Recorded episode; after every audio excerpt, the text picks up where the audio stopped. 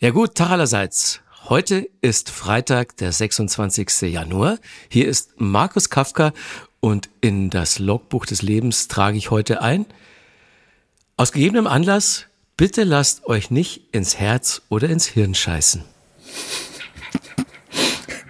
Es ist äh, Freitag, der 26. Januar. Mein Name ist Elmar Geglinger und in das Logbuch unseres Lebens schreibe ich Carpe Diem. Genieße den Tag.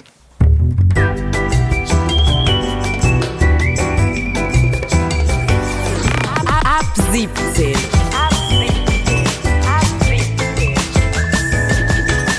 Die tägliche Feierabend-Podcast-Show. Podcast-Show.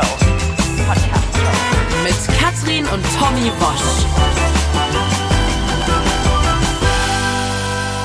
Wir machen zusammen Feierabend jeden Tag von Montag bis Freitag Wenn immer ihr 17 uns Uhr. hört, dann ist Feierabend, das ist die Freitagsausgabe. Die Freitagsausgabe läuft immer bei Radio 1 und die Freitagsausgabe hat immer Gäste und unsere Gäste heute heißen Markus Kafka und Elmar Geglinger. Hallo ihr zwei. Hello. Hey ho, grüß euch. Tag allerseits. Es wird heute ganz viel um Musikfernsehen gehen, denn sowohl Elmar als auch Markus in unterschiedlichen Positionen waren bei MTV und bei Viva. Sie haben ein Buch geschrieben über ihre Zeit da. MTV Viva liebt dich. Dieses Buch ist äh, raketenmäßig in die Charts eingestiegen. Ja, ist wirklich ein tolles Buch geworden. Gibt es inzwischen in der 93. Auflage. Und äh, erstmal dazu euch beiden Gratulation. Aber hier kommt eure ganz individuelle und persönliche Vorstellung. Arschgeweih. Aufblasbare Sessel. Avril Lavigne. Bauchnabel. Blonde Strähnchen. Blümchen. Boybands. Bravo. Dr. Sommer. Diddle. Eastpack. Gameboy. Impuls. Kaugummi. Schnullerlamp. Schule. Schwänzen. Piercing. Und MTV und Viva schauen. Was heute Y2K-Kult ist, waren früher einfach die wilden 90er bis Nuller Jahre. Und dass diese einfach zu geil für diese Welt wurden, das haben wir MTV war zu verdanken. Und untrennbar dazu gehören Markus Kafka und Elmar Gieglinger. Ja gut, Tag allerseits. Markus Kafka dürfte jetzt niemanden überraschen, denn er war ja von Anfang an bei Viva dabei. Dann bei Viva 2 und schließlich weiterhin mit schwarzer, tief ins Gesicht Gelfrisur. Das Gesicht von MTV Spin. In dem Musikmagazin fütterte er wöchentlich nach Popkultur dürstende Teens mit den neuesten Videoclips, Interviews und kultigen Konzertberichten von Rock am Ring und Co. KG. Elmar Gieglinger hat den Hype von hinten aufgezogen und als damaliger Programmdirektor die jungen ModeratorInnen einfach mal machen lassen. Was soll schon passieren zwischen 90s Rave und 9-11? The Kids are alright, nicht wahr, Elmar? Ich sag nur, keine Drogen vor 18 Uhr. Ach, herrlich in dieser Nostalgie zu schwelgen. Deshalb haben Kafka und Gieglinger, die beide heute graue Haare haben, auch ein Buch darüber geschrieben. Darüber und über ihre DJ-Coaching-Karrieren danach sprechen wir heute. Also ich könnte mir vorstellen, dass, äh, dass du, weil du ja auch jahrelang mit dabei warst, dann immer noch jetzt auf Viva angesprochen wirst. Schön, dass ihr da seid.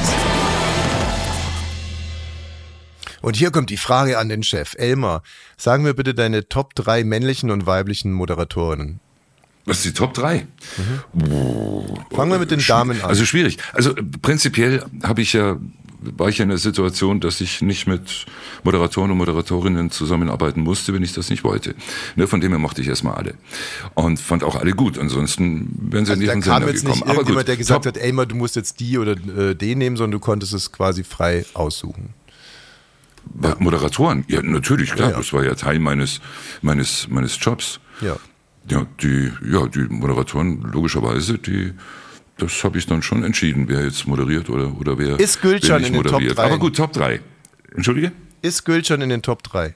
Ja, Hallöchen, ihr Lieben. Es geht weiter bei neu mit Enrique Iglesias. Und Can You Hear Me? So heißt der offizielle EM-Song. Und das ist wirklich der offizielle. Es gibt ja viele Leute, die EM-Songs machen. Heute hatten wir zum Beispiel den Elton. Aber der Enrique, der macht den offiziellen, tritt damit natürlich auch beim großen Finale in Wien auf. Und ähm, es ist gar nicht so schmusig, wie man das von ihm sonst kennt. Sonst ist er immer so ein bisschen schmusig und tralala und tüdelüt. Aber diesmal macht er so richtig ordentliche Popmusik, ist auch selber am Tanzen.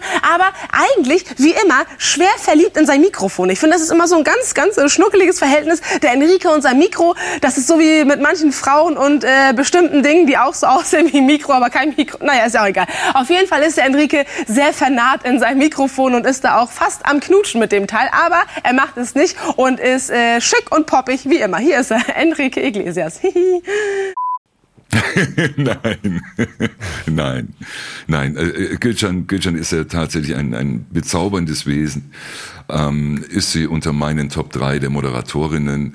Nee, Top 3 schafft sie nicht. Äh, Charlotte Roach äh, fällt mir da natürlich ein. Äh, Heike Makatsch, klar, äh, sowieso und zurück bei Fast Forward und hier sitzt jetzt die großartige Heike Makatsch. Hallo, herzlich willkommen. Hallo Charlotte. und wir müssen jetzt erstmal klären, wo wir hier sitzen. Das hier ist deine Wohnung, ne? Ja. Du warst so großzügig. Ich lasse ja eigentlich Leute nicht in meine Wohnung rein. Ja. Aber wenn die viel Geld bezahlen, dann genau. schon. Großartig auch als Moderatorin. Nora Tschirner fällt mir da ein. Du hast gewonnen, du fliegst nach London. Ich fliege nach London? Ja. Ja, Das meine Reaktion, ich mir wünsche. Ja. Meine Freunde streicheln.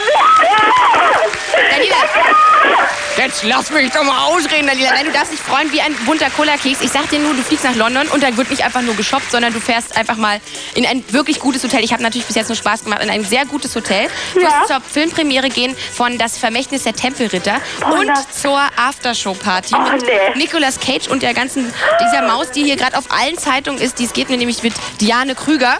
Boah, ich glaub's nicht. Und ähm, ich freue mich, also sie darf doch auch jemand mitnehmen, oder nicht? Ne? Alleine ja. lassen wir die da nicht hin, oder nicht? Ja, meine Regie sagt gerade, du darfst jemanden mitnehmen, also kann seine Freundin sich erst recht nochmal freuen. Okay. Und wenn du mir jetzt noch sagst, wir gucken gleich übrigens in den Film noch rein, wenn du mir jetzt noch sagst, dass du Justin Timberlake magst.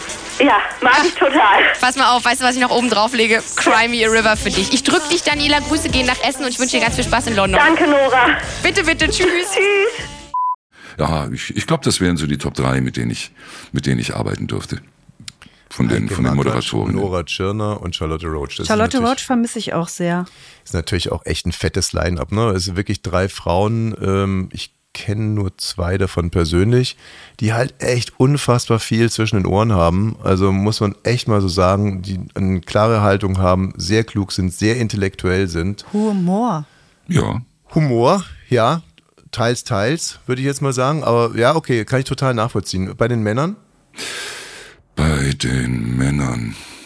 Naja, also ist gar kein Geschleime, aber auf jeden Fall ist Markus unter den, unter den Top 3. Das war Will Smith mit Wild Wild West. Eigentlich wird ja alles zu Gold, was er anfasst, ne?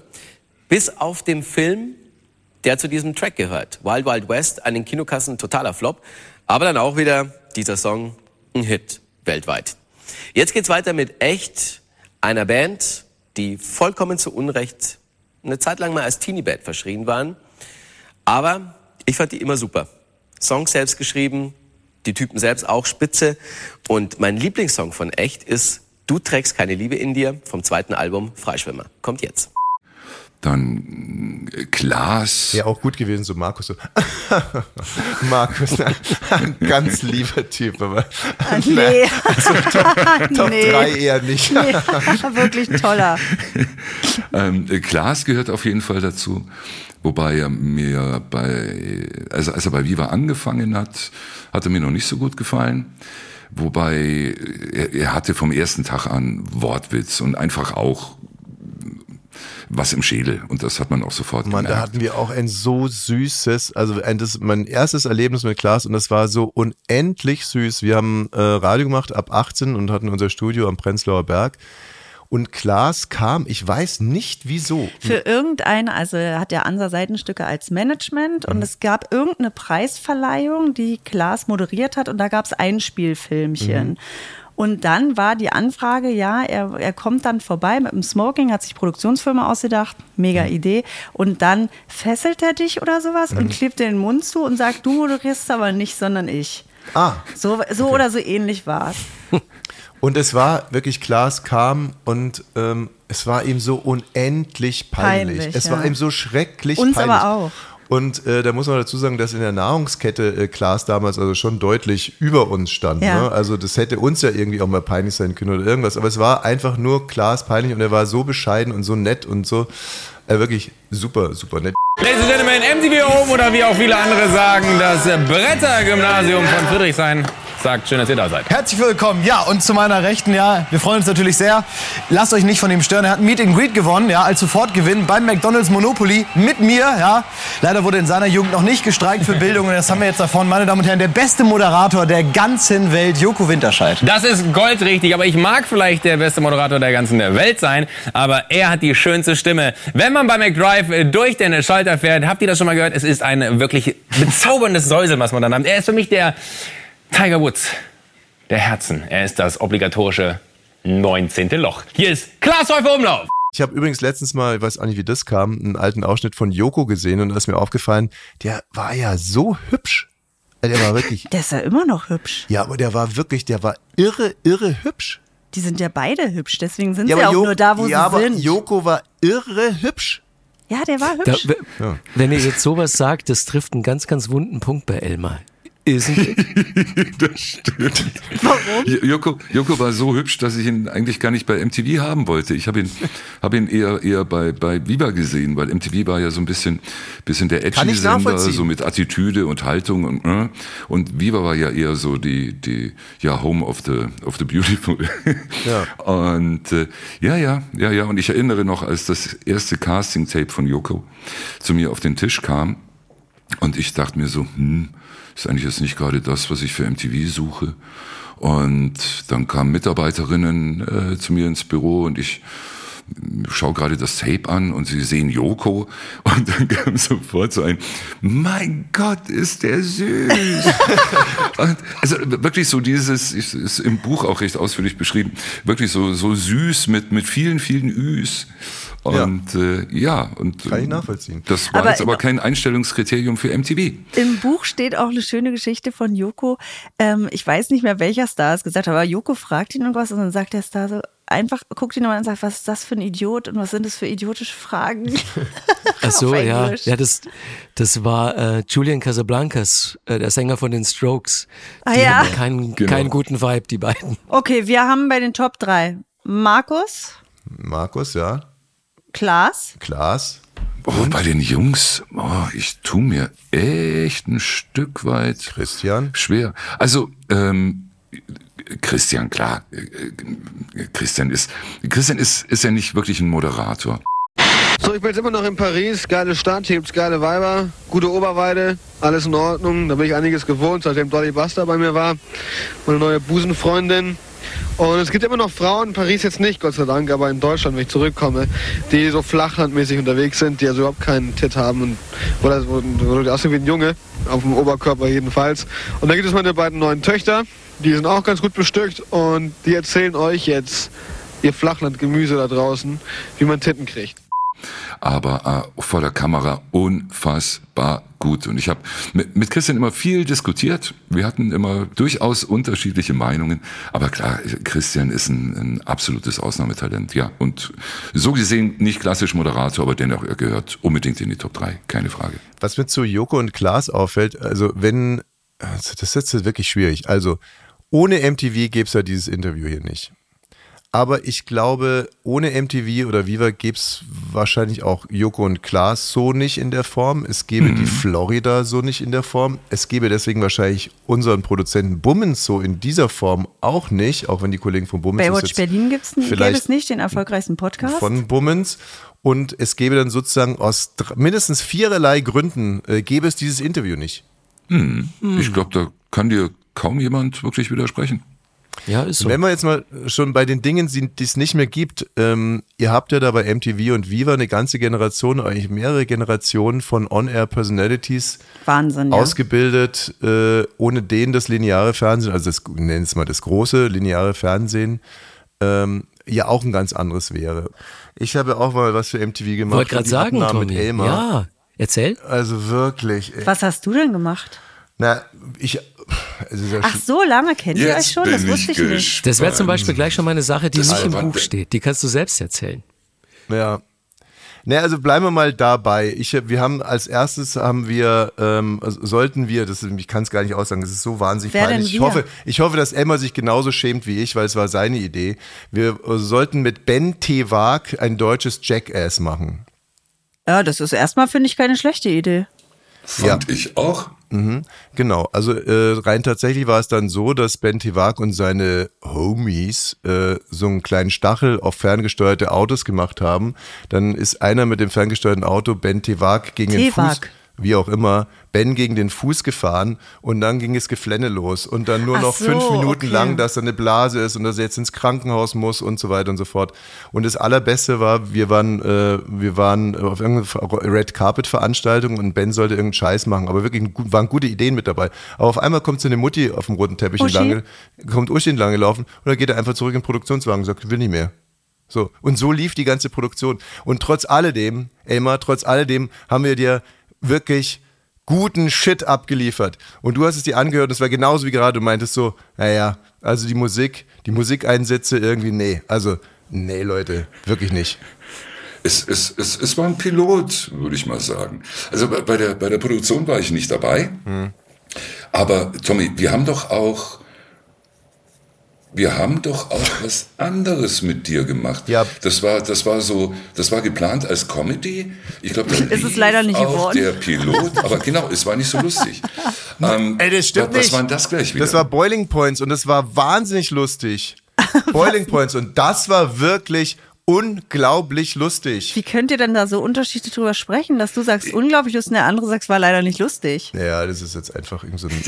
Nein, nein, um Gottes Willen. So also ich glaube, das hatte so nette Momente.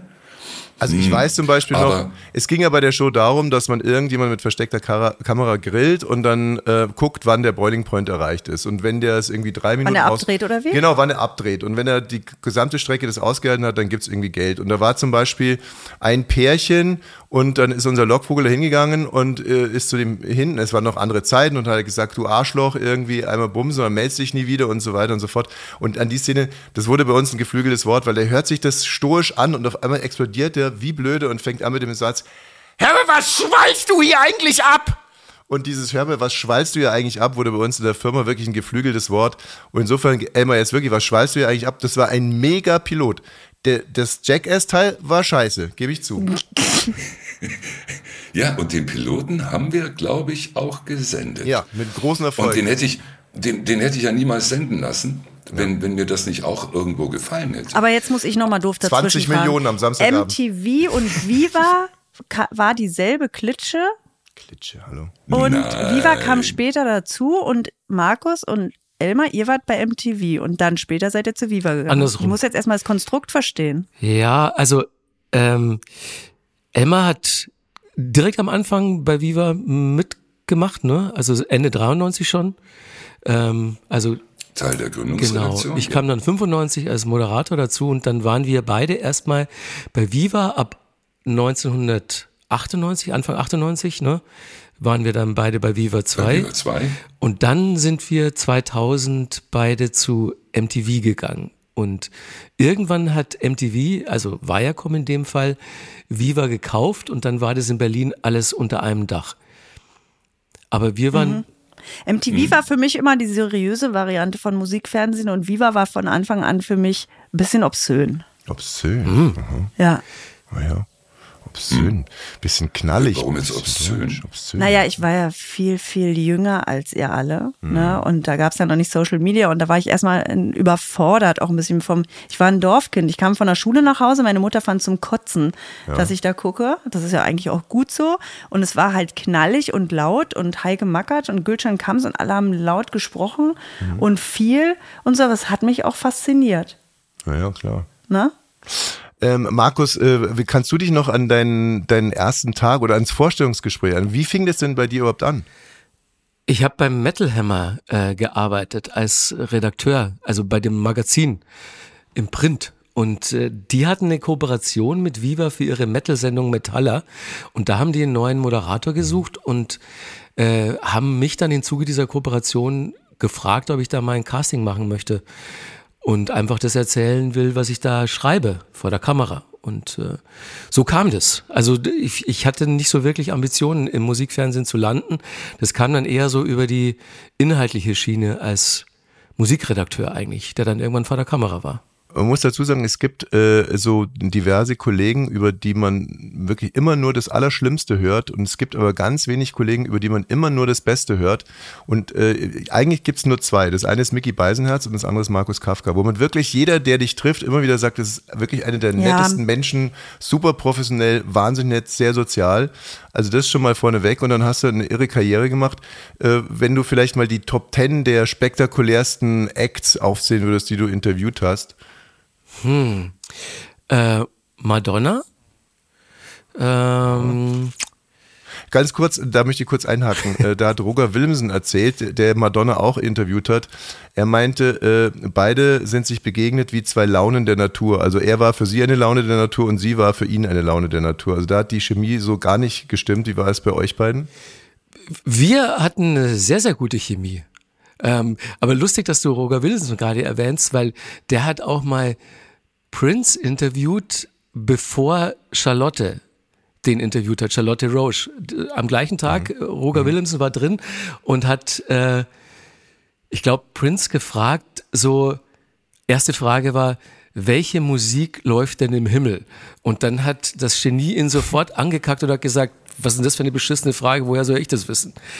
Und äh, damit war der Ton gesetzt. Aber hier, Roger Willems und ich haben, glaube ich, einen komplett anderen Ansatz, äh, ein Interview zu beginnen und auch zu führen.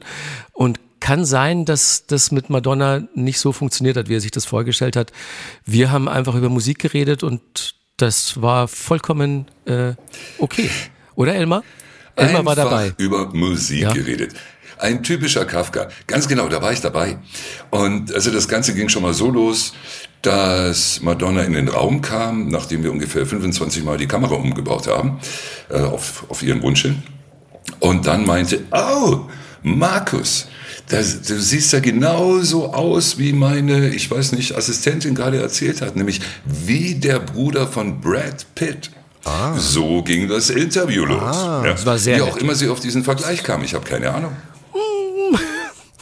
Ja, wusste ich auch nicht. Also meine Mama hat da- aber auch immer gesagt, ich sehe dem ähnlich, zumindest in den 90ern. Aber genau, das fand ich sehr, sehr nett. Das, äh, das war ja durchaus ein Kompliment damals. Und dann war ich schon Fandest happy. du, fandest du sie anzie- anziehend und attraktiv oder? Ja, total. Also so, als die in den Raum kamen, das war schon, das war schon eine Ansage. Ne? Also die hat schon eine entsprechende Aura und die ist halt super cool und äh, die Augen von der sind auch krass. Und dann steht man der so gegenüber und äh, kriegt erstmal vor Verlegenheit rote Ohren. Aber das hat sich dann schnell gelegt, weil die einfach dann auch einem ein gutes Gefühl gibt. Die ist nicht so superstarmäßig dann in einem Interview. Aber weißt du, Markus, wenn Elmar sagt, da musste erstmal 25 Mal die Kamera umgebaut werden, da hätte ich schon eine Krawatte. Da würde ich schon denken, ey. Ja, das Ding war, das, Sind ja das, meistens das nicht war, die Stars, das sind immer die Agenten. Genau, es ist in dem Fall war es auch ihre Personal Managerin äh, Liz Rosenberg, die dann ständig was umbauen hat lassen. Und äh, wir alle waren uns einig, dass das eigentlich die schlimmste Kamera- und Lichtposition von allen ist, nämlich die, die so ganz harte Schatten auf Madonnas Gesicht wirft. Aber trotzdem, es musste halt dann so durchgezogen werden und Madonna hat halt irgendwann mal wahrscheinlich gesagt, ungefähr so soll das Licht aussehen und dann wird es immer sehr beflissen umgesetzt. Sie selber war aber super entspannt, oder, Elmar? Ja, ich meine zum Beispiel äh, hier mit, mit, mit Elmar war das auch nicht groß anders. Ein Gespräch mit Elmar, gut, ist kein Interview, aber zum Beispiel Vertragsverhandlung, kommst du rein, er sitzt auf so einem Schiedsrichterstuhl, so einem Tennisschiedsrichterstuhl, du kriegst so einen Kinderhocker hingestellt, äh, dann schickt er dich nochmal raus, irgendwie Fußnägel schneiden oder das Aftershave hat ihm nicht gepasst, irgendwie, das war auch ein ewiges Gezeter und äh, ja, und, und er ist ja immerhin kein, kein Weltstar. Elmar. Nein, de äh, definitiv nicht. Ich erinnere mich an das Gespräch und an die Vertragsverhandlungen auch ein bisschen anders. Ach so. Das, das, das, war das nicht in München noch? Richtig, da hatten wir ein Büro. Als wir mit MTV München saßen. Du hast aber ein verdammt gutes Büro, Gedächtnis. Ja, so hier und da. Ähm, und mein Büro war, ich übertreibe nicht, acht Quadratmeter groß. Ja. Aber wenn man aus dem Fenster rausgeguckt hat, ist dann ein Bach vorbeigeflossen. Und das hat mich wahnsinnig Eisbach. beeindruckt. Das hat mich Die so Lage. beeindruckt. Ja, ja, das sagt man ja heute auch immer, wenn es um Immobilien geht. Lage, Lage, Lage. Mhm. Mein Büro war dennoch nur acht Quadratmeter groß. Und die Stühle waren gleich hoch und, ähm, und, und die, die Deckenhöhe, die lag bei zwei Meter. fünf. Bist du da überhaupt reingekommen? Naja, Tommy ist zwei Meter. Drei. Okay, Ah, okay, also Madonna. Was haben wir denn noch, Markus? Genau, wir hatten ja Madonna, Top ich muss 10. kurz, ich muss kurz, kurz einhaken. Ja, gern. Weil, weil Markus, das ist so, so ein typischer Kafka. Ja, wir haben uns dann über Musik unterhalten. ja, geht so. Ähm, de facto war das Interview mit Madonna ein Flirt. Und ja, so war das ja häufig in, den Inter- in den Interviews mit, mit dir und den, den Popstars, den weiblichen. Kylie, Mariah, genau wie Madonna. Ich weiß jetzt gar nicht, würdest du da den journalistischen Input deinerseits oder, oder als, als Ergebnis so große journalistische Erkenntnisse eher sehen oder war das nicht einfach nur ein netter kleiner Na, Flirt? das war aber, äh, das war aber auch eine Vorgabe von dir. Du hast immer gesagt, sei nett zu den Damen. Und das da mein, meine. Du, Elmar, mal, ich habe mir zehn super Fragen für Madonna aufgeschrieben. Hier, das Riff, da zweiter Titel, drittes Album, also da und dann der Basseinsatz und so. Elmar wollte immer Boulevard haben. Bitteschön, hier hast du Boulevard. Knöpf dir dein Hemd Ja, ja, ja, ja, ja, ja. auf. Grenze Ich wollte auch. Boulevard. N Nicht nur, aber auch. Also du warst Elmars Baby schimmerlos sozusagen. Ja. Und du hast Madonna ins Blatt gebracht. Irgendwann mal scheiße ich dich zu mit meinem Geld. Ja, sag mal, aber ähm, wenn Elmar mir jetzt schon so eine Steilvorlage gibt, hast du denn da äh, auch, also ist da mal irgendwas noch mehr passiert als ein Flirt? Ähm, nö. Nö. Man beachte Würdest du die lange sagen- Zeit, die, er- die Markus braucht, um darüber nachzudenken. Ja?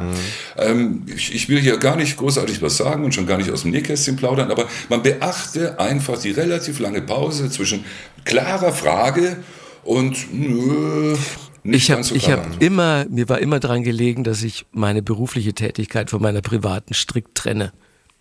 Bis heute. Ja, das finde ich gut. Merkst du das, wie gut äh, Elmar und ich Hand in Hand arbeiten? Also ich will hier was Bekanntes rauskitzeln. Markus ist noch so ein bisschen spröde, aber Elmar hat direkt gesagt, nee, wenn er schon so lange... Also wenn ich er was schon nicht mit so Markus Kafka verbinde, dann ist es das Wort Spröde. bei, bei, bei der Beantwortung dieser Frage. Und Elmar Ja. legt natürlich sofort die Hand in die Wunde und sagt, wenn er schon so lange nachdenkt, da muss ja was gelaufen sein. Tja, man, man kennt sich so ein bisschen. Markus, jetzt gib dir doch mal einen Ruck, verdammt nochmal. Ich meine, ich Mhm. finde das ja sympathisch. Man soll sich da nicht, nicht brüsten. Und, aber das eine oder andere wirklich intime Detail, irgendeine kleine Schweinerei, irgendwas. Gib mir doch was, Mann. Jetzt bist du immer noch bei Madonna? Ja, Nee. im besten Fall. Also okay, ein. Ah. ich habe mal mit Sarah Kuttner geknutscht und mit Heidi Klum, aber nicht gleichzeitig. Geknutscht. Ey, nix gegen Sarah. Ähm, aber wir, ne, also wir kommen gerade von Madonna, ne? Und, und, und, und, und Elmar hat uns ja relativ klar gemacht, dass all diese Frauen hinter dir her waren, wie der Teufel in einem Weihwasser. Also, Was ja nicht den Tatsachen entspricht. Also, Also ich sag hier, ich sag hier gar nichts mehr dazu. Ich bin hier, bin da raus. okay, also mit Präzise. Sarah. Ja. Ähm, und wie kam es dazu? Na, Viva Weihnachtsfeier, war? nö, weil wir, wir haben uns von Anfang an super verstanden. Ich war in ihrer Sendung zu Gast und dann haben wir uns ein paar Mal verabredet und fanden uns schau. Ich habe Sarah auch mal beim Küssen erwischt. Äh, und zwar mit, mit wem von den Ärzten? Äh, Was guckst du mich da an? Das weiß ich doch nicht. nee, äh, Ich weiß, Ja, ich würde annehmen mit bestimmt Bela. Die beiden waren ja, waren ja länger zusammen. ja, im Park. im- erwischt. Ein Jahr mit dem zusammen gewesen. Naja, aber es war im Park im Friedrichshain und, und da lagen die beiden und sah sehr harmonisch aus, kann ich an der Stelle sagen. Aber ich muss jetzt anbeißen bei Heidi Klum. Ja, stimmt. Richtig. Heidi Klum hast du geküsst? Ja, aber bevor sie ein Model war, glaube ich. Warum? Da habe ich Also, mal. verstehe nicht. Dann verstehe ich nicht. Na, da, da war, also ich habe Die ist Model, 93. seitdem sie 14 ist. Also wann war das denn? Oh, Ja. jetzt Ja, da war- gefährlich. Danke, Elva. Nee, Nee, nee. und ich, wir Also- zwei. Wirklich. Da war die auf jeden Fall, aber da war die jetzt noch so kein Topmodel. Man kannte die da noch nicht. Aber da hat die auf jeden Fall schon gemodelt. Da hatte ihr Papa schon sehr früh äh, sie da hingeschubst, glaube ich. Und da war die 19 oder so. Und ich halt entsprechend drei, vier Jahre älter, glaube ich, bin ich als sie. Und da habe ich ein halbes Jahr in äh, Bergisch Gladbach gewohnt, in der WG, weil ich in Dortmund gearbeitet habe damals. Und da gab's immer so, da hing man beim Türken ab in der Dönerbude und da waren immer alle in Bergisch Gladbach. Und da war Heidi auch mit einer grün-weißen Adidas-Trainingsjacke und einer beigen Korthose. Das war so ihr Look damals. Und da war die damals schon die schönste im Ort. Und Ja, klar. da hat man halt so random rumgeknutscht in Bergisch Gladbach. Aber hat die da mit jedem geknutscht oder war, hat sie dich schon ausgesucht? Hallo. Na, es ist doch wichtig Ähm, auch für ihn. Naja, wir waren ja alle so in unseren Sturm- und Drangjahren. Also ich glaube schon, dass man, ich hatte halt keinen Freund, ich hatte keine Freundin. Was war hatte gerade so ein bisschen kurz. unbeholfen, unbeholfen angerissen? Und Hat sie in dir was Besonderes gesehen? Und wenn ja, was? Glaube ich nicht. Also ich war, glaube ich, der Einzige an dem Abend, der Döner ohne Zwiebel und ohne Knoblauch bestellt hat. Das hat mich für diesen Kuss qualifiziert. Aber wenn Heidi Klummer in unsere Freitagsshow kommt, dann frage ich sie, ob sie sich an dich erinnert, An okay? den Kuss erinnern kann. Habe ich Ja. sie schon gefragt, die kann sich überhaupt nicht mehr dran erinnern. Also null. Oh. Sag mal, aber Elmar, du bist ja da eigentlich auch in einer ganz guten Position gewesen, um ähm, Heidi zu knutschen? naja, um, um Menschen intensiver kennenzulernen. Markus, was weißt du denn da über Da, da, da bin ich jetzt extrem gespannt.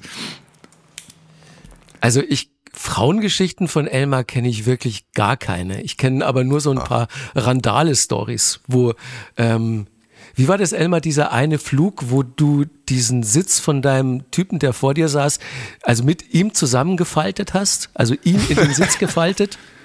Wie war Oh die Geschichte? Ja. Oh ja. Also, Hast du dann nicht äh, Flugverbot bekommen oder irgendwie Hausverbot bei der Airline? irgendwie Nein, so? nein, aber ich wurde von der Bundespolizei höflich aus dem Flieger geleitet. Ja, ja. Ah. Ja, das, das, das Aber was hast stimmt. du da gemacht? Ähm, ich habe mich gewehrt. Oh. Ähm, da kam ich mit meiner Familie gerade aus Rom zurück. Und wir hatten Monate vorher ein wunderschönes langes Wochenende in Rom gebucht mit einem ganz tollen Hotel mit Blick auf den Vatikan. Und äh, dummerweise war das aber dann genau das Wochenende, an dem, äh, wie hieß er hier, Ratze, ähm, Ratzinger. äh, Be Benedikt Ja. äh, intronisiert wurde. Entschuldigung, ich bin in keiner, keiner Weltkirche, deswegen, wie, wie nennt sich das da? Also als er Papst wurde auf jeden Fall. Und äh, ja, und das Hotel mit wunderschönem Blick auf den Vatikan, also von der Dachterrasse aus, das war dementsprechend belagert von zig äh, Fernsehteams. Und die Dachterrasse, auf der man eigentlich frühstücken sollte, die war belagert von CBS. Also das Frühstück, das fand dann im Erdgeschoss in irgendeinem blöden Frühstücksraum statt. Und die ganze Stadt war voll bis oben hin mit, mit, mit Pilgern. Und ich, ja, und irgendwie hat uns das alles so, das, das wunderschöne Romwochenende ein bisschen versaut. Und dann äh, beim Rückflug äh, haben wir schon gesehen, ja, eine Pilgergruppe, die da auch einsteigt und offensichtlich auch zurück wollte nach Berlin. Und ja, und einer der Pilger saß dann vor mir und der Flieger war noch nicht wirklich oben. Da geht er mit, äh, mit der Rückenlehne bis zum Anschlag nach hinten. Ja, der, der, Das der lag bei mir auf dem Schoß. Das ist wirklich unchristlich. Ja, fand ich auch. Und äh, dann habe ich noch mal einmal kurz gefragt, so sehr höflich, nach dem Motto, Alter, geht's? Und dann schaute er mich nur so an und der konnte mich wirklich, der lag so und musste nur nach oben gucken. Dann hat er mir quasi in die Augen geguckt, mitten im Flieger und dann meinte er, ja, ich soll halt auch mit, mit dem Sitz nach hinten gehen. Und das war dann für mich in dem Moment die falsche Antwort. Und dann habe ich nur mal so, so kurz, ich war ja so mit Knien und Armen da so unter seiner Rückenlehne eingeklemmt und dann habe ich da so kurz so, so hochgedrückt und dann, ich weiß nicht, was da passiert ist, wahrscheinlich war der Sitz kaputt. Auf jeden Fall ist die Rückenlehne in einem Affenzahn so zum nach vorne. Und äh, ihn hat dann so auch so richtig so ein bisschen weggeschleudert da aus dem Sitz. Und ja und dann dann dann war das Geheule groß und dann hat er natürlich sofort Kopfschmerzen gekriegt. und, Ah. Du hast quasi ja, ein, du hast so eine Art Christensandwich angefertigt. Also oben Stuhl, unten Stuhl und dazwischen der Pilger. so sah es dann irgendwann mal aus. Ja, aber er, ja, er hat dann furchtbar rumgeheult. Das war aber auch echt nicht in Ordnung. Ähm, ich muss dazu sagen, die Stewardessen, die haben das durchaus mitgekriegt und waren da schon auf meiner Seite. Ja, also äh, und und ich, ich muss da irgendwo diese Rückenlehne aus der Verankerung raus, also weil, weil die ist so richtig nach vorne geschossen, so zum. Ja, und das das war sich an der Stelle auch so gar nicht. Und auf auf jeden Fall, wie gesagt, ja. Äh, Ich glaube, es war auch ein. Boss-Move und du warst ja der Boss. Naja, das, ich glaube, das ist Außerdem ja eher hier so Flughooligans unter sich. Tommy, hast du nicht letzte Woche, als Icke da war, auch erzählt, dass dich mal die Polizei abgeholt hat nach einem Flug? Aber das haben wir ja letzten Freitag schon besprochen. Also ähm, Elmar, ähm, ähm, ich, ich glaube, dass es vielleicht ein bisschen anders gewesen ist. Also sitzt dieser Christ beseelt davon, dass wir jetzt Papst sind und der, äh, der ein, ein Mensch, der sich an die zehn Gebote hält, an die Bergpredigt, alles. Und, und er dreht sich zu dir um und, und, und lächelt dich selig an, fragt, könnte ich vielleicht zwei, drei Zentimeter den Sitz nach hinten machen? Und dann hast du gesagt, äh, hör mal zu, du, du, Lappen. du, du, du Wichser. Ähm, mein Markus Nein, hat schon nein, Madonna nein, interviewt. nein, nein, und nein, äh, ich bin nein, der Chef nein, von nein. MTV und Viva und du kriegst gleich ein paar auf die Kauleiste. Und dann hat er nicht direkt Entschuldigung gesagt und dann hast du ihn da irgendwie zusammengefaltet und Ja, das war nämlich, ich glaube und wirklich, hast das auch war schon, an, damals die hast Zeit. auch schon ne? an der Notausgangstür gezerrt, wolltest die Notausgangstür auch noch öffnen, um den direkt aus dem Flieger rauszuschmeißen. Und ähm, Nein, nein, nein, Tommy. Nein, so war es nicht. Nein, wirklich völlig, völlig unschuldig an der Stelle. Also ich, ich, das, nein. Aber ich haben war an der bei euch mal höflich. irgendwelche Stars randaliert oder gab es das nicht? Stars randaliert.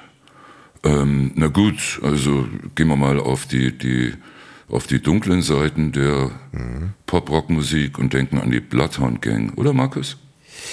Die waren immer für Randale gut, ja, aber so, aber niedlich, ne? Also, ähm, die haben, die haben sich ja gegenseitig immer vollgekotzt. Es war dann insofern Oh, ein bisschen schlecht, weil die. das hat Katrin mit ihrer Tochter heute Nacht auch gemacht. Ja, witzig, ey. Und ihr dürft jetzt raten, hat Tochter Nummer drei Katrin angekotzt oder Katrin die Tochter Nummer drei angekotzt? vielleicht erst so rum und dann so rum. Also sowas bei der Bloodhound Gang immer, dass der eine Ah, ja? einen Würgereiz bekommen hat, weil er vom anderen schon vollgekotzt wurde. So war es Ja. bei uns heute auch. Also Tochter Nummer drei ist so halb zwölf wach geworden, die ist vier Jahre alt. Sagt, mein Bauch, bäh. Und da bin ich wach geworden, weil das hatte ich noch nie. Es war ein neues Erlebnis. Getöse. In meinem Gesicht, in mein Gesicht alles gekotzt. Es gab gestern Lachs und Nudeln. Lecker. Und Spaghettis waren auch mit dabei. Und da dachte ich, Spaghetti mit Gesicht wird hier nochmal ganz anders. Äh, Ja. In dem Fall Gesicht mit Spaghetti. Ja. Also, was ist eigentlich Spaghetti mit Gesicht? Spaghetti mit Gesicht habe ich immer mit meinen Patentöchtern gemacht, dass man kein Besteck nehmen muss. Mache ich auch manchmal mit den Kindern, dass man mit dem Gesicht das essen darf direkt. Ah ja, okay, also das war Gesicht mit Spaghetti. Ja, die Bloodhound Gang. Wie, ähm, ich, äh, haben, haben auch irgendwelche Leute zum Beispiel mal vor dem Interview sich noch einen Schuss gesetzt und dann ist das Na, Blut darum- Pete wahrscheinlich, ne? Ja, ja. Pete Doherty hat das gemacht, äh, als wir ihn interviewt haben. Da hat er sich direkt vom Interview noch einen Schuss gesetzt und äh, der kam, also seine Bandkollegen saßen schon bei uns und er kam dann noch dazu und hat dann aus seiner Jacke äh, eine Spritze rausgeholt und hat dann so ein Blut, mutmaßlich Heroin gemisch, das noch in der Spritze war, auf äh, unsere Kamera gespritzt. Und da hat der Kameramann dahinter auch ein bisschen was abbekommen und dann haben wir das Interview daraufhin abgebrochen. Ja, das für war ein richtig asoziale Aktion. Albtraum, also Ja. wirklich. Boah. Ich, boah. Naja, ich habe auch gerade gedacht, man muss sich von denen ja auch eine Menge gefallen lassen, weil die sind halt Stars. Und deswegen eigentlich ja auch gut, dass ihr gesagt habt, nö, so machen wir nicht weiter. Ich hätte jetzt gedacht, na gut, wir ziehen weiter durch, weil es Pete Doherty. Wir machen jetzt weiter. Ähm, nee, war in dem Fall keine Option. Also seine Bandkollegen haben dann noch weitergemacht, haben sich dann aber auch tausendmal entschuldigt und Pete war aus dem Interview dann ausgeschlossen. Hast du eigentlich jemals Amy Winehouse getroffen? Äh, nur mal kurz, als die bei den MTV Europe Music Awards in München war, da ist sie ja auch aufgetreten und da habe ich die Interviews am roten Teppich gemacht und da kam auch Amy Winehouse vorbei. Ähm, in dem Moment, als ich gerade die Babel Shambles, also schon wieder die Band von Mhm. Pete Doherty interviewt habe und äh, die kennen sich ja eigentlich super gut. Und dann sahen die halt aus dem Augenwinkel, dass Amy da kommt und meinten so zu ihr so, hey Amy, schön dich zu sehen, tralala. Und äh, sie meinte dann so, da schon total abwesend, excuse me, who are you? Und ähm, Oh. da hat man dann, also da ging es ja schon wirklich gar nicht mehr so gut. Das also fand ich auch wirklich traurig an dem Abend, so ihre Performance. Äh, ich habe gerade wegen was anderem gelacht. Ähm, ich habe nicht deswegen gelacht. Ja, vor allen Dingen, weil du bist ja auch riesen Amy Winehouse-Fan. Die hat uns ja beide sehr berührt. Also in das- unserer Kennenlernphase. Ja, kann ich Ja, mich auch. ganz kurz. Ich, ich habe, ich weine ja nie, also weder bei der Geburt meiner Kinder Nee. noch. Du würdest noch nicht mal weinen. Was? Vielleicht aus Anstand, wenn ich sterbe vor irgendjemandem, damit der nicht denkt, aber ich glaube, du wirst noch nicht mal weinen, wenn ich sterbe. Stimmt. Also Katrin hat mir zum Beispiel jetzt, als wir im Urlaub waren zu Weihnachten, äh, da stand sie im Meer nackt und hat mir eine Liebeserklärung gemacht und die, die, die, die Abendsonne brach sich Hat so Delfine über den Berg eingekauft. und Delfine hat sie sogar extra noch eingekauft und dann äh, öffnete sich so ein Käfig mit Tauben und alles und also es war wirklich tränentreibend und nicht eine Träne, aber, und was ich jetzt sage, stimmt wirklich, ich habe letztens äh, einfach wollte ich noch mal kurz reingucken in Amy Live in Dingle. Auf Mhm. meinem ranzigen Laptop mache ich Amy Live in Dingle an und es da wirklich, der, sie wird angesagt und fängt an zu singen und nach fünf Sekunden laufen mir die Tränen runter.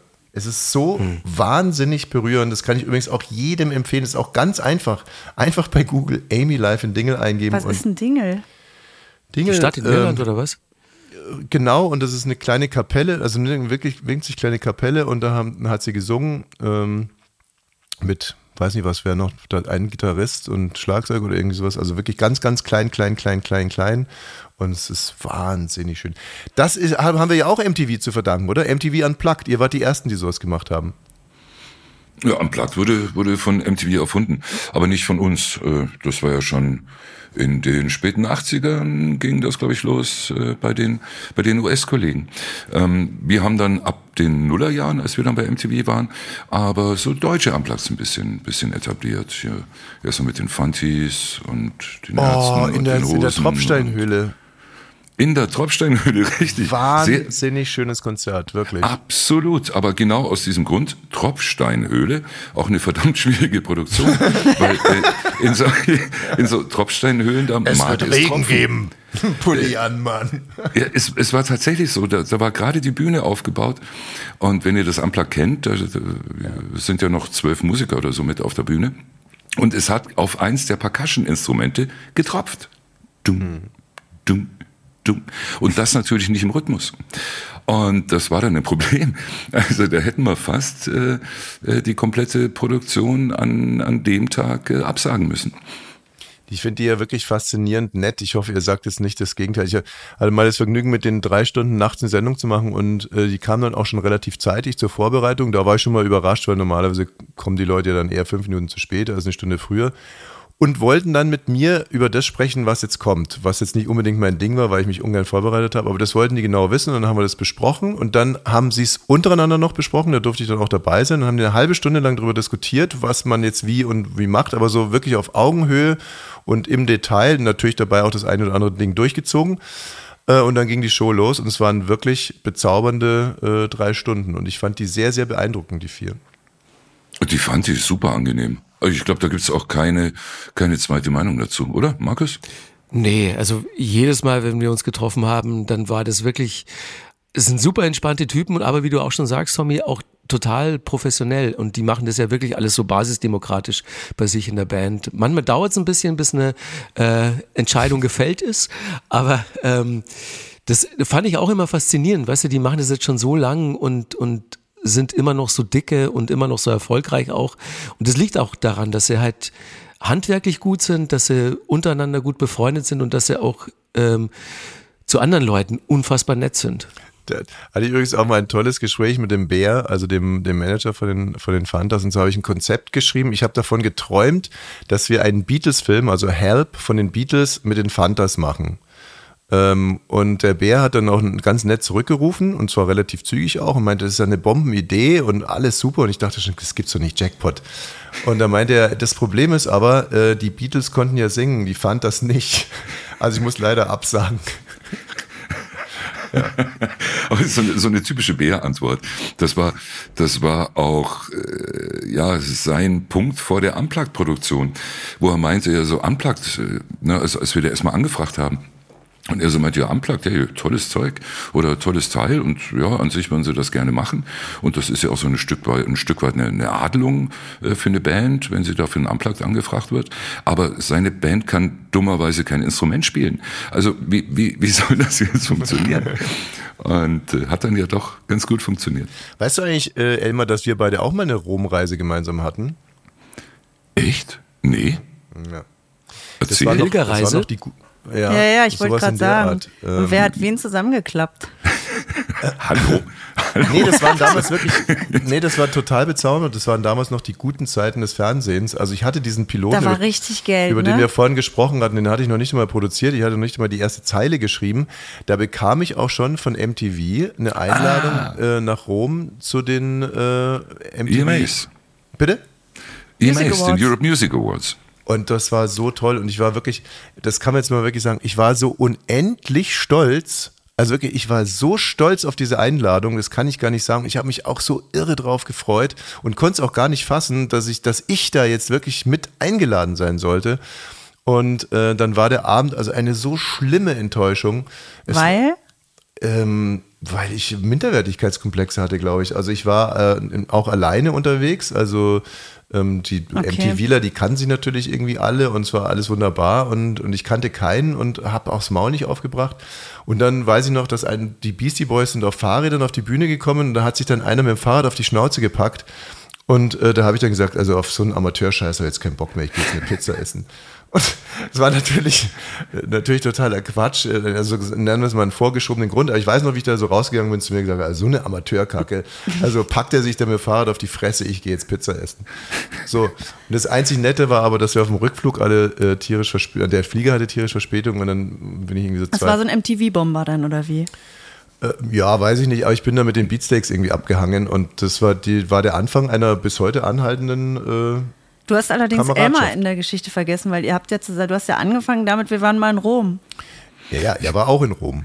Ach so. Ich glaube Ja, nicht, dann dass so ich, gesehen, weil, ja, war sind ich wir da gemeinsam hingeflogen? Guck mal, Markus sagt, der war auch mit. Ja, klar. war Ja. Ihr wart zu dritt schon mal Ja, in Markus, Rom. er hätte ja auch mal was sagen können. Hättest du mal sagen können, hallo, wer bist denn du? Du bist aber groß, Mensch. Äh, trinkst, ich das nicht? Basketball? Spielst, du- ach, so, trinkst du aus der Dachrinne? nee. Ja, aber äh, lustig auch äh, Tommy, weil du gerade meintest, ja, du, du hast, du hast den Mund nicht aufgekriegt. Ich erinnere dich so Anfang der Nullerjahre als unfassbar zurückhaltend, fast schon, fast schon schüchtern. Aber Was das ist denn da bist du ja eigentlich auch, weil es ist ja on-air und off-air. Ja. Also ich weiß nicht, wie es bei Markus ist, aber das sind ja zwei unterschiedliche Sachen. Und äh, Tommy spricht mit am wenigsten, also die wenigsten Worte, Mhm. wenn wir irgendwo sind, aber nicht aus Unhöflichkeit, aber du bist ja auch gerne alleine und so. Es ist Ja. einfach ein Unterschied. Ja. Ist bei mir ganz Das- genauso. Ja? Wirklich? Ja, wenn, also wenn, wenn wir privat hier mit Freunden so ein paar Leute zum Essen einladen, dann bin ich mit Abstand immer der ruhigste am Tisch, weil ich auch einfach wahnsinnig Ja, ich gerne zuhöre und weil ich auch wirklich mal dann ganz froh bin, wenn ich jetzt mal in Anführungszeichen nicht selbst performen muss, weil wenn man mich vor eine Kamera stellt, dann ist es mein Beruf und dann sollte ich da tunlichst was erzählen und deswegen genieße ich das auch, wenn, wenn andere mal erzählen. Und wie gesagt, Interviews sind eigentlich immer noch das Liebste, was ich mache in meinem Job und deswegen höre ich auch privat wahnsinnig gerne zu und bin gar nicht, gar nicht so auf die Zwölf. Ist es nicht, äh, ist es nicht der Zauber und die Magie, die über all diesem liegt? Also, dass jeder so sein, seine, seine Position im Leben hat. Und äh, also mir ist es zum Beispiel aufgefallen, ich habe eine Studioshow mit Christian Ulmen gemacht. Und ähm, das war eine Panel-Show und ich saß neben Christian. Und äh, ich war aufgeregt. Ich mochte die Kamera nicht, die Kamera mochte mich eigentlich auch nie so richtig. Und wir mussten inhaltlich was abliefern, es war Comedy. Und wir hatten auch einen Steadicam-Operator. Und ist jetzt ganz blöd, was ich sage, ist lächerlich, aber trotzdem. Christian will was sagen und winkt dem Steadicam-Operator, er soll näher auf ihn zukommen. Da dachte ich, was? Der sagt dem Kameramann, wo er den hinhaben will? Das gibt's doch gar nicht. Ich habe mich die ganze Zeit konzentriert, wo es Rotlicht ist, dass ich da irgendwie hin so. Dann kommt der Kameramann und dann war es Christian aber immer noch nicht zu nah. Dann nimmt er selber vorne die Kamera und zieht sie an sein Gesicht ran und spricht da rein. Und da bin ich echt vom Glauben abgefallen, dachte mir, das geht und wusste so, da gehört er hin, das ist sein Wohnzimmer. Und die Kehrseite ist, muss man auch mit erzählen, dann hatten wir zusammen auch eine Radio, also waren wir zusammen beim Radio und da war es das ganze Gegenteil. Das Mikrofon geht an, ich fühle mich pudelwohl, wie ein Fisch im Wasser und Christian fremdelte halt so vor sich hin. Und da ist mir das so klar geworden, dass es wirklich, ich kann es mir nicht erklären, also ich kann es mir wirklich nicht erklären, warum der eine in die Kamera und der andere ins Mikrofon und der fünfte an der Gitarre und der sechste am Schlagzeug. Markus, bei dir ist es die Kamera? Ähm, also ich fühle mich vom Radiomikrofon, so habe ich eigentlich auch angefangen, genauso wohl wie von der Kamera. Ähm, bei mir ist es, glaube ich, nicht das Medium, was entscheidend ist, sondern ob ich da so Fisch im Wasser mäßig in meinem Metier unterwegs bin. Also wenn ich über Musik reden darf, ist es mir eigentlich egal, wo ich das mache, weil das ist so mein natürliches Habitat. Und äh, sobald ich aber den Bereich verlasse und ich habe ja auch mal andere Fernseh- und Radioexperimente gemacht und auch mal eine Politiksendung gemacht oder selbst auch mal eine Fußballsendung und da habe ich dann sehr, sehr schnell gemerkt, dass ich mich da deutlich unwohler fühle und äh, bin dann schnell immer wieder zur Musik zurückgekehrt. Mach ja bis heute eigentlich. Sag mal, und du hast ja wirklich dann wahrscheinlich tausende Interviews geführt. Ist es, also bei mir ist es so, ich arbeite ja auch beim Radio und eben auch in dieser Freitagssendung haben wir Gäste. Markus hatte ich heute Morgen gehört. Ja, und war. Hat er gesagt, war er hat dich top, heute war? Morgen gehört.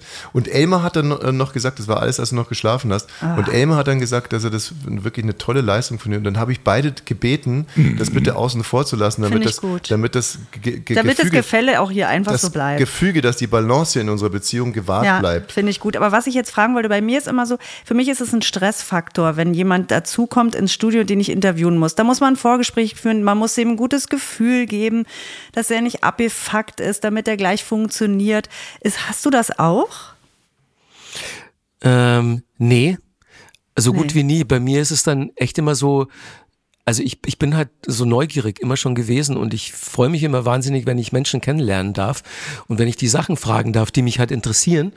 Und deswegen ähm, Interviews, wenn immer mir da jemand hingesetzt wurde, war das auf jeden Fall nochmal so ein Add-on, so eine Bereicherung, als wenn ich dann alles immer alleine machen muss. Wobei ich mir schon vorstellen kann, dass es in der Live-Sendung im Radio ein bisschen stressiger ist als bei einem Fernsehinterview, das jetzt aufgezeichnet ist. Da kannst du halt dann ganz easy und entspannt Dinge nochmal machen und plaudern. Wobei, ich habe ja auch viele Interviews gemacht in Live-Sendungen im Fernsehen. Da war es ein bisschen so, ja, da bin ich schon so bei dir. Aber grundsätzlich freue ich mich immer, wenn ich Fragen stellen darf. Bevor wir zu. Ja, ich möchte aber eine Sache Was? noch wissen. Warum gibt es denn jetzt eigentlich Viva und MTV nicht mehr? Wann So, ist es gute Frage. Weg, wann ist es weg gewesen und warum? Uff, Also wenn, wenn, wenn ihr mich fragt, und ich glaube, Markus würde dem zustimmen, dann ist Musikfernsehen schon Ende der Nuller Jahre, 08, ja, 09 eigentlich gestorben. Und das war eigentlich, oder es war damals genau der Zeitpunkt, an dem es eine neue Führung gab, an der Konzernspitze in New York. Und ein MTV-Urgestein ist gegangen und ein Controller kam und hat irgendwo nicht an Musikfernsehen äh, geglaubt. Er sah da keine Perspektive, hat sich da lieber auf andere Dinge fokussiert, wie Nickelodeon oder Comedy Central oder was weiß ich. Er hat da nicht wirklich eine, eine Zukunft gesehen. Dann ging es ja auch darum, dass uns ja in den Nullerjahren schon sehr, sehr klar war, das lineare Fernsehen ist jetzt nicht mehr so das Wachstumsding. Ähm, wir müssen jetzt schon auch mal mehr und mehr im Digitalen investieren, also, also im Web aktiv sein. Da wiederum waren die Musikvideorechte unfassbar teuer, weil klar, ich meine, wenn du die, die Rechte fürs Fernsehen einkaufst, dann kaufst du in dem Moment die Rechte für Deutschland ein. Wenn du die Rechte für Online einkaufen möchtest, dann brauchst du automatisch die, die weltweiten Rechte mehr oder weniger, also um jetzt das Ganze ein bisschen vereinfacht äh, darzustellen. Und das wollte man auch nicht investieren und man wollte auch nicht weiter investieren in kreative Inhalte. Da kam ja durchaus einiges aus dem Musikfernsehen. Jo, und dann war das so ab 09, wenn ihr mich fragt, noch so ein bisschen dahinsiechen. Ja. Und Viva wurde dann ja 18 endgültig der Stecker gezogen. Ach, so lange Und- lief das noch weiter. Ja, ja, ja, aber Okay. eben unter Ausschluss der Öffentlichkeit, ne? Ja. Das hat man alles gar nicht so wirklich mitgekriegt, ja. Bevor wir zu Stadtland Fluss kommen, äh, möchte ich noch sagen, dass ich MTV eine sehr, sehr intensive Erkenntnis zu verdanken habe.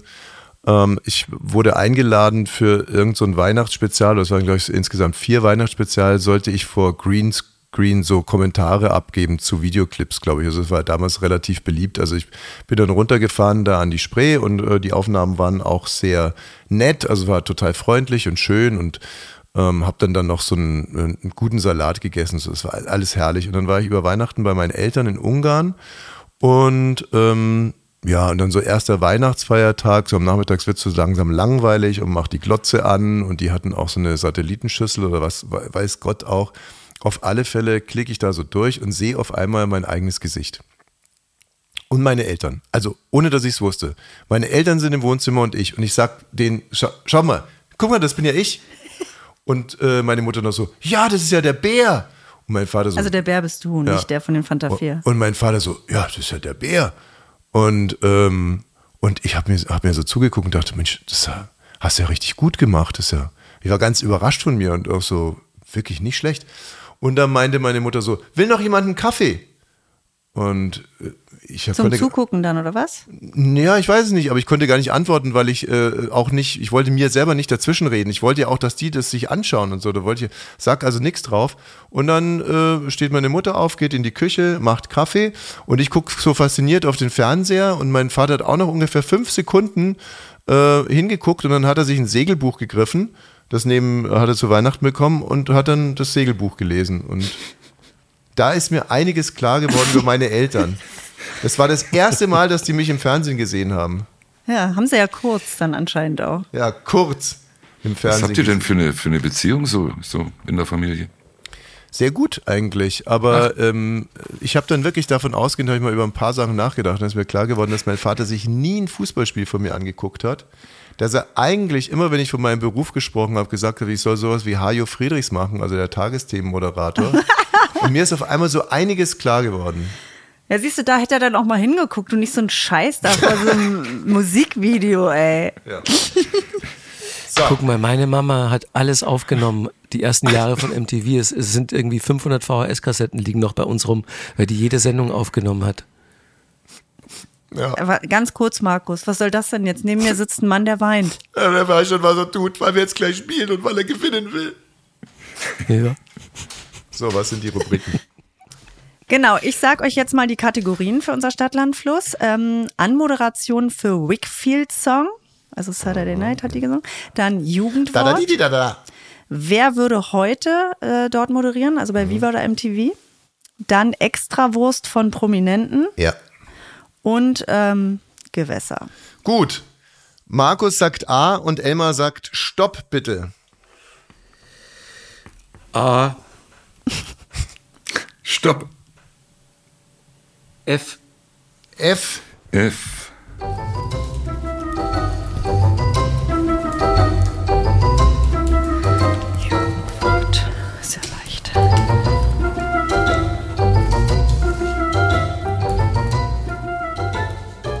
Stopp! Mann, stopp! ey. Stopp! Stopp! Stopp! Stopp! Stopp! Stifte weg! Stifte weg! Stifte weg! Wir haben heute keine Kamera. Ich kann es nicht. Oh, das gibt mir gerade gar kein gutes Gefühl. Ohne Kamera kann ich das nicht kontrollieren. Habt ihr die Stifte weg? Ja, ja, klar, natürlich. ja, ja, klar. Weit weg. Gut. Also Anmod Wickfield. Für meine Mutter. Wickfield mit Saturday Night. Ist ja witzig, ich habe fast dasselbe. Ich habe für meinen lieben Papa Wickfield mit Saturday Night. Oh, nicht schlecht. Ihr seid Langweiler. Ich Ja. habe formidables Video, das ihr jetzt sehen werdet. Siehst du, Elmar hätte uns im Erdcheck gleich zusammengeschissen. Achso, das ist ein. Ah, der ist auch interessant, ne? Elmar hat eine Fernsehanmod gemacht und wir haben eine Radioanmod gemacht. Und du, Markus? Ich habe geschrieben, fetzt, wie immer. Hier ist Wixfield. Oh, Wickfield. Schön wegen Onanieren, ne? ähm, ja, gut. Jugendwort habe ich fett. Ficker. Ja, auch gut. Frisch. Frisch, ja, ah ja gut. Nee, das ist kein Jugendwort. Doch, das, das- ist ein Alterswort. Nein, das ist es nicht. Kein 15-Jähriger sagt frisch. Wenn, dann sagen die fresh. Genau, hab deswegen jetzt sagen nämlich fresh. frisch. Ja, aber das, ja, ja, paar frische ja. Beats sagt man schon immer, klar. Ja, also ich, ich mag das Wort überhaupt gar nicht und ich höre es so häufig. Und höre ich es jetzt von 15-Jährigen, da müsste ich drüber nachdenken. Wahrscheinlich nicht. Wahrscheinlich Ja, gut, höre aber, ich es wirklich von äh, Älteren. Ähm, Katrin, du hast recht. Fresh. Nein, Elmar, sei doch nicht so bescheiden. Es- Das heißt, kann ja auch, weißt du, es könnte auch geil ein Jugendwort sein. Das wäre halt ein Jugendwort in den 80ern gewesen. Ja, okay, dann ist es so. Ja. Okay, dann war frisch wahrscheinlich das Jugendwort in den 70ern. Wer würde heute da moderieren? Ich habe Fred Kugel. Einfach, damit es was anderes mal Wie kommst ist. du jetzt auf Fred Kogel? Ehrlich Obwohl- gesagt, ich weiß nicht mehr, wer es ist. Fred, Ko Ich, hab, ich weiß nicht mehr, wer es ist. ja, Fred Kogel ist ein deutscher, ein deutscher Fernsehmanager. Ja, sag ich ja. Und, und insofern hast du gar nicht so unrecht. Der hat früher beim Bayerischen Rundfunk äh, moderiert. Aber einfach, weil man sich sagen würde, komm, da muss man nicht immer die Jungen fressen, da irgendwie zu sehen, muss man Fred Kogel dahinstellen. Elmar, du kennst Fred Kogel, oder? Hm, ja, ja, so ein bisschen. Ja. Also ich war auf einer, auf einer Weihnachtsfeier und irgendwann mal kam Fred Kogel und alle in dem Raum, da mal, äh, alle in dem Raum wollten was von Fred Kogel. Also Fred Kogel hätte auf dieser Weihnachtsfeier jeden einzelnen von diesen 500 Gästen wahnsinnig glücklich machen können. So und es führt, wenn es so eine Situation gibt, führt dann immer dazu, dass jeder wartet, wann könnte ich jetzt auch mal beim Fred zumindest kurz Hallo sagen oder ihm was pitchen oder oder oder ihn auf einen Missstand hinweisen, was auch immer, was man auf Weihnachtsfeiern halt so macht. Und deswegen, die waren alle total gierig. Ich wiederum hatte schon schwerst einen Sitzen und dachte mir, bloß nicht mit Fred Kogel sprechen, weil er damals auch so diesen Ruf hatte, dass er irgendwie die ganze Zeit joggt und dass er nichts trinkt. Und ich dachte mir die ganze Zeit, wo Oh verstecke Gott, ich ja, mich? der ist nüchtern und du leidest Genau, wo verstecke ich mich nur vor Fred Kogel? Und dann äh, hat irgendeiner eine Rede gehalten und wer steht auf einmal neben mir? Fred Kugel. Und ich gucke die ganze Zeit weg. Und dann sagt er, wir kannten uns ja von Sat 1, sagt er so, Herr Wosch, ja grüß, Herr Wosch. So, und ich so, mm, mm, mm. wollte halt den Mund auch nicht so weit aufmachen, damit man mein, ne, meine Fahne nicht riecht. Und äh, dann sagt er, Herr Wosch, äh, Sie haben doch auch beim Radio gearbeitet, oder? Sag, mm, mm. Sag, äh, Herr Wosch, es war meine wunderbarste Zeit. Und dann fing er an, eine Radiogeschichte nach der anderen zu erzählen. Zum Beispiel, Von sich selbst. Ja, aber auch so eine Zeit, da meinte er, äh, ja, da haben wir eine super Aktion gehabt. Da haben wir eine Stevie Wonder Platte, haben wir am, äh, da am Odeonsplatz, haben wir hinten auf dem Reifen vom BMW, hinten auf dem Reifen eine Stevie Wonder Platte draufgelegt. Und dann habe hab ich beim Bayerischen Rundfunk durchgesagt, wir haben eine Stevie Wonder Platte in der äh, Stadt. Äh, und das ging und ging und ging. Und ich spürte diese 499 anderen Menschen, die die ganze Zeit uns anstarrten und dachten, was hat denn der mit dem Wosch so ewig zu tun? Und dabei habe ich kein einziges Wort gewechselt. Also ich krieg zehn Punkte, ja? Ja. Aber äh, äh, Fred Kogel hat auch im Musikfernsehen moderiert, by the way. In den 80ern. Und ich fand den super als Moderator. Der- Wie, wie hieß denn der Sender? War das Music Suchst du Box oder was? Tele Emma? 5? Äh, Musikbox war das genau bei Fred. Ja, nee, Fred ist ein, Fred ist ein großer, muss man einfach mal so sagen. Was habt ihr? Elmar? Nix. Ähm, wo sind wir? Bei. Äh, Wer würde heute moderieren? Ach so, ja klar, äh, fettes Brot. Ja. Ja, Okay, also ja ist Also- jetzt nicht so wahnsinnig kreativ. König ich Boris weiß, auf alle aber- Fälle, der hat ja jetzt eine neue Single rausgebracht. Für das Brot gibt's ja gar nicht mehr. Und ich bin noch einen Schritt weiter gegangen und das ist jetzt wirklich ein bisschen kulturkritisch. Florian Silbereisen. Wenn es heute MTV gäbe, dann wäre es Florian Silbereisen. Nur über meine Leiche. so viel dazu. Markus, was hast Der ist du? doch oder wen? süß. Ich habe gar nichts. Nein, der ist nicht süß, der ist scheiße. So. Extra Wurst für Prominenten. Ja. Äh, Eis im Whisky. Ähm, Mit F. äh, bitte? Wieso machst du da Eis mit Wissen? Wieso machst du mit E auf einmal weiter? Du hast mit E die beiden letzten gemacht. Oh Gott, ich Vollidiot. Es ist mir das letzte Mal schon passiert. Was ist denn da schiefgelaufen? Er hat mit E weitergemacht. Warum das denn jetzt? Wer ist heute 3.30 Jo, Uhr das gibt aber Abzug. Ne? Hast du schon jemals verloren hier? Nee, ne? Noch nie. Einmal. Gewässer wäre Elbe gewesen. Ich glaube bei Wenn's- Andrea Petkovic. Nein, ich habe nicht verloren. Aber wenn ihr jetzt ganz schnell sagt, noch Fulde Nein. und, und Fickstrumpf. Nein. Nein. Gewässer, Fickstrumpf gibt's auch nicht. Extrawurst habe ich nichts. Ja, wenn ihr alle nichts habt, dann habe ich Warte noch mal, nicht. Ich, halt, halt, halt, halt, halt, Nee, halt, nee. halt. Ja. Ich habe was. Ähm, ich habe äh, Fick Gummi, weil äh, Buster Rhymes, als der bei den EMAs oder waren es die Ach, der VMAs mich performt hat, da wollte der für seine komplette Entourage und ihn selbst, und es waren, glaube ich, insgesamt zehn Leute, wollte der 100 Kondome. Und äh, genau, und dann habe ich den gefragt, was er denn heute noch vorhat. Und Ja. dann hat er das wirklich, ja, dann hat er gesagt, die brauchen wir schon, die brauchen wir schon. Und sag mal, Freundchen. und dann ist ein Praktikant los und hat die geholt, oder wie? Die Kondome. Da musste man gar nicht viel holen. Das ist, glaube ich, eine normale Catering-Anforderung, allerdings nicht in, in, du, in wie, der Menge. Wie der, wie der Werbespot mit Heller von Sinnen und Ingolf Lück, wie der Praktikant dann da irgendwie reingeht und sagt, ich hätte gerne 100 äh, Kondome. Helga, was kosten die Kondome? Oder so, ne? Ja. Haben wir noch 100 Kondome hier für den Rotzlöffel? Okay, 10 Punkte für Markus. Und Elmar, was hast du? Nichts, sonst hätte er es doch schon längst Forelle gesagt. im Catering. Doch, er wollte das ja die ganze Zeit sagen. Nee, er wollte es nicht sagen, er hat die ganze Zeit überlegt, ich lasse mich von euch nicht verkackeiern, ja? Stopp, ja, was du denn? hast Was mit denn? E Was denn? weitergemacht. Nein. Ja, und Gewässer also, habt ihr wahrscheinlich inzwischen auch alle, ja? Warte mal, was hattest du, Elmar? Pfeile? Forelle. Ach, Forelle. Oh. Ja. Wer lecker. wollte die? Ne, so eine Forelle musst du jetzt in, sagen wir mal, Rom erstmal besorgen. Ja, das stimmt. Mhm. Also, Also, ist klare Extrawurst. Gewässer haben wir alle nichts. Aber Tommy hat nur 30, ich habe 40. Entschuldigung, ich habe die Fulda. Äh, Du hast doch nicht Ach so, Stopp genau, gerufen. Elmar, ne? Du hast also quasi alles gehabt, aber nur leider vergessen, Stopp zu rufen. So, und die komplette Runde wird Warum denn? storniert. Nein. Und mir reicht es jetzt, wirklich. Also ich würde, ich würd, also überschlagen hat, hat Markus gewonnen und ich, oder? Ist das eine, wirklich, das ist so Halbseiden. Das ist Halbseiden, Deshalb Elmar. ist er der Chef. Du verabschiedest dich hier Halbseiden aus der Sendung. Über, überdenk das nochmal. Ich verabschiede mich hier als, als Gewinner dieser netten kleinen Rubrik aus der Sendung, würde ich sagen. Na gut. MT Viva liebt dich, so heißt euer Buch. Vielen Dank, dass ihr uns heute da so tolle Einblicke gegeben habt in eure Ja. Zeit bei Viva und MTV. Es hat großen Spaß gemacht. Ja, wirklich. Das hat es. Und Hat es, ich wünsche ja, euch danke euch. nur das Allerbeste auf euren Wegen und äh, auf dass wir uns demnächst mal begegnen. Ja, das wäre schön. Ja? Ja, Sehr gerne. Auf bald. War uns ein großes Vergnügen. Dankeschön. Tschüss, ihr zwei. Tschüss. Macht's gut. Ciao. Tschüss.